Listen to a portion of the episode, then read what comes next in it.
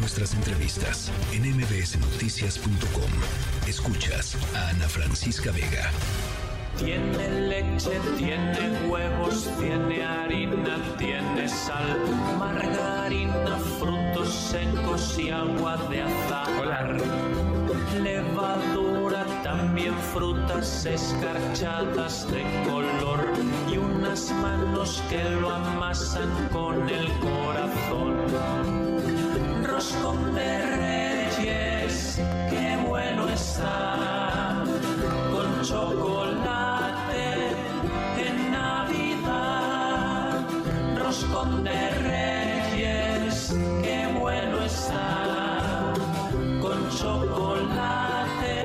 ya estamos en un ambiente muy festivo, se acerca la llegada del Día de Reyes, hay que celebrarlo con la tradicional rosca de Reyes y para platicar sobre este tema me da mucho gusto recibir aquí en la cabina de MBS Noticias a Areli Lugo, ella es chef y nos va a platicar sobre este tema. Areli, bienvenida, buenas tardes. ¿Cómo estás? Muy bien, pues Muchas gu- gracias Con por mucho el gusto de recibirte por aquí de este lado. Oye, pues, eh, ¿cuál es el origen de, de la tradicional rosca? ¿Qué nos puedes eh, platicar a todo el auditorio de MBC Noticias? Fíjate que es algo muy, muy curioso porque no sé si tuviste la oportunidad de escucharme eh, la vez pasada que hablaba de la cena de Navidad que del venía. pavo y sí sí, sí, me acuerdo de esta diferencia del pavo y el guajolote, Exacto. ¿no? Si no mal recuerdo era que el guajolote estaba más durito, ¿no? Y que la carne de pavo Ah, era- tenía otra textura, ¿no? Entonces, eh, en esa ocasión les comenté que todo esto venía de las fiestas saturnales.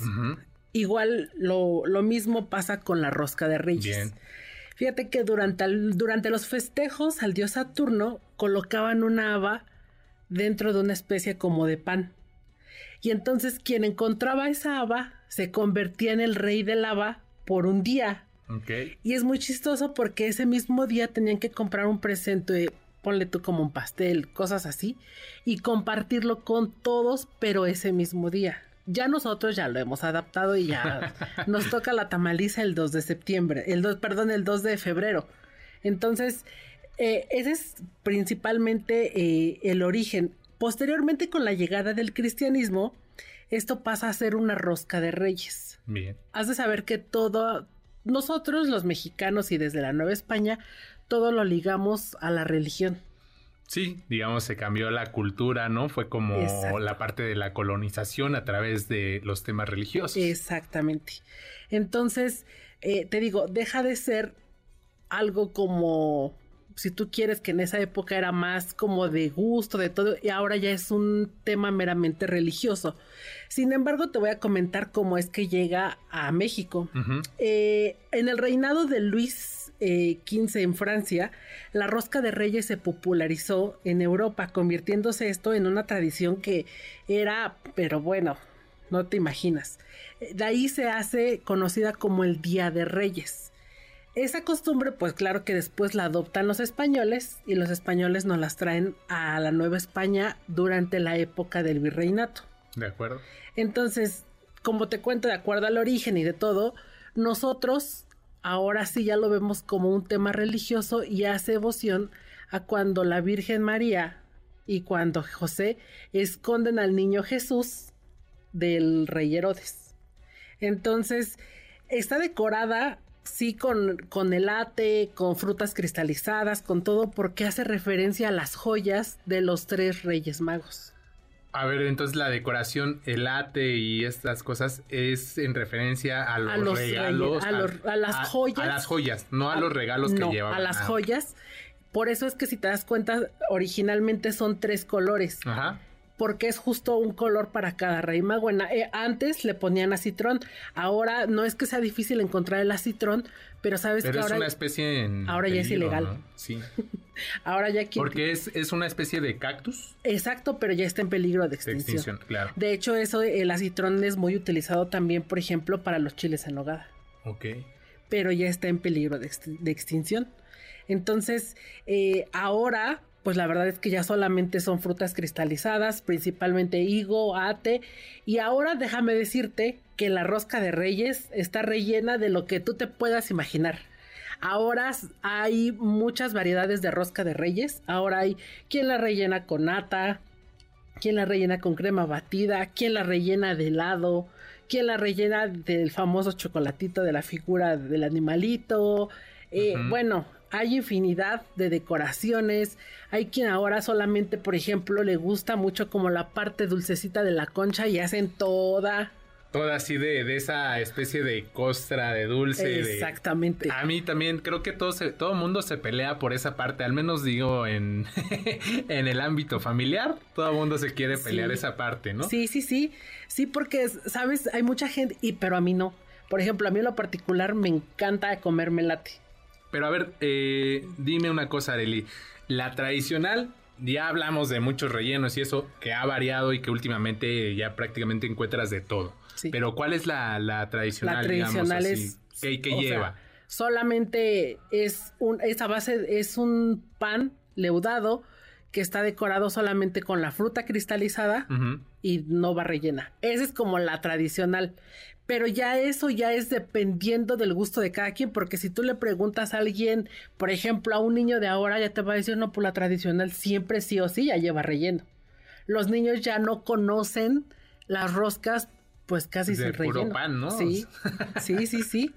Muy bien. Oye, y, y, y, entonces, ¿de dónde surge después este tema de... De los tamales. Ajá, exacto. Ese tema, fíjate que es, entre comillas, nuevo. Tendrá que te gusta 10 años que perdón, 100 años, que se empieza a hacer el yo dije 10 años, no, no, no, dije, qué joven estoy.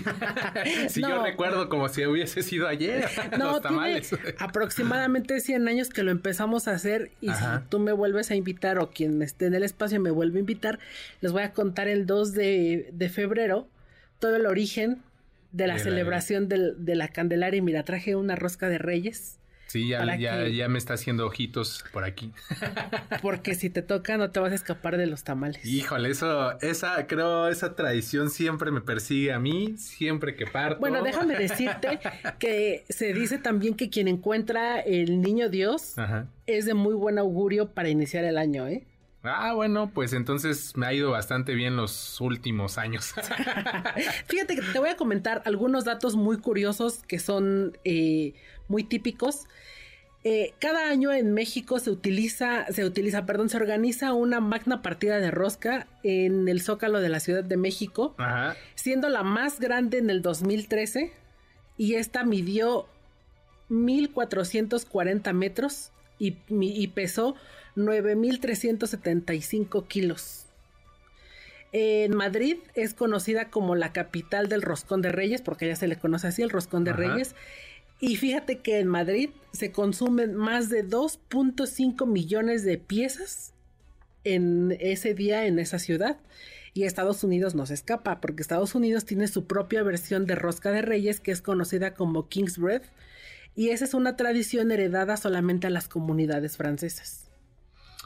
Muy bien. Oye, eh, eh, hablando de, de, consumo en México, ¿cómo andamos en ese tema? Porque la verdad es que se acerca el día y tú ves las panaderías o los diferentes establecimientos donde se ofertan, ¿no? O incluso estas grandes cadenas comerciales. Fíjate que yo pasé por, por muchas pastelerías, incluso algunas de, tenían la preventa, porque en realidad yo creo que en todas las familias mexicanas hay, hay rosca desde, pues yo he visto rosca desde casi el 31 que ya están disponibles. Y ahorita fíjate que yo me he encontrado con datos donde dice que hay familias que comen rosca cuatro, cinco y seis.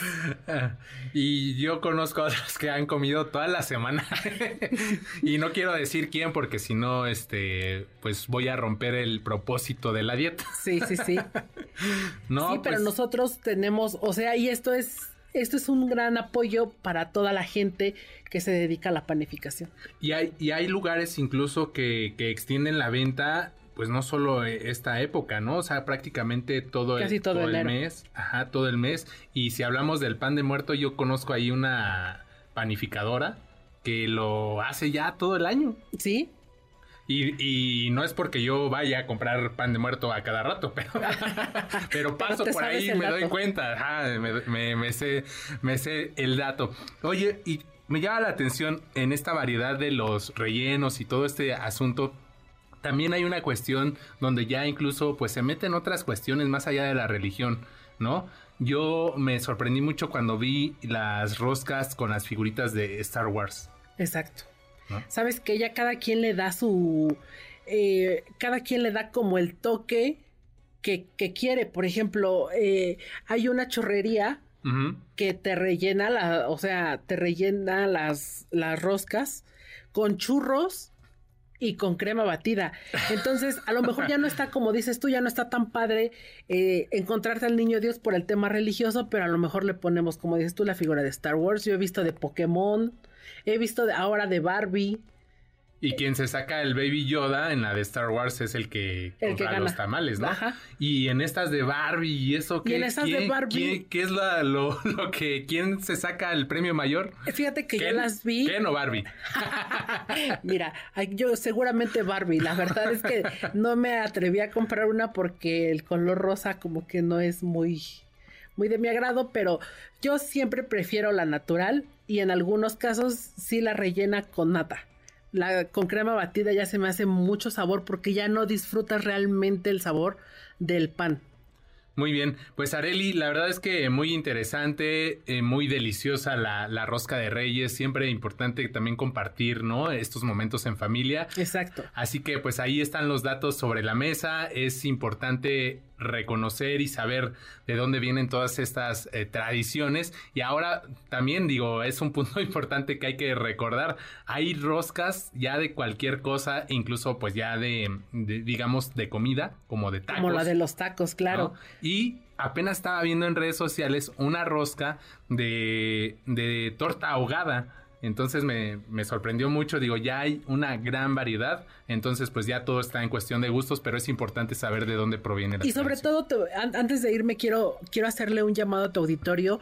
Eh, que sea un que el momento de partir la rosca de reyes trate de unir a la familia, que sea eso un momento de convivencia y sobre todo un momento en el que sea como, como lo mencioné para la cena de Navidad, de traje, porque la verdad es que las roscas sí han tenido un, un aumento en el costo si tú quieres ser un poco significativo y la verdad es que ahorita vienen muchos gastos, vienen desde diciembre y ahorita es como el último gasto, entonces sí estaría padre que a lo mejor se cooperaran entre varios para poder comprar una rosca grande y que fuera eso un momento de compartir con la familia. Y que en la tamaliza pues igual, ¿no? todo, todo mundo le ponga ahí un, un, granito de arena. Areli Lugo, eh, chef, te agradezco estos minutos para MBS Muchas gracias a ti, gracias por invitarme y gracias por el espacio. Gracias a ti. MBS Noticias.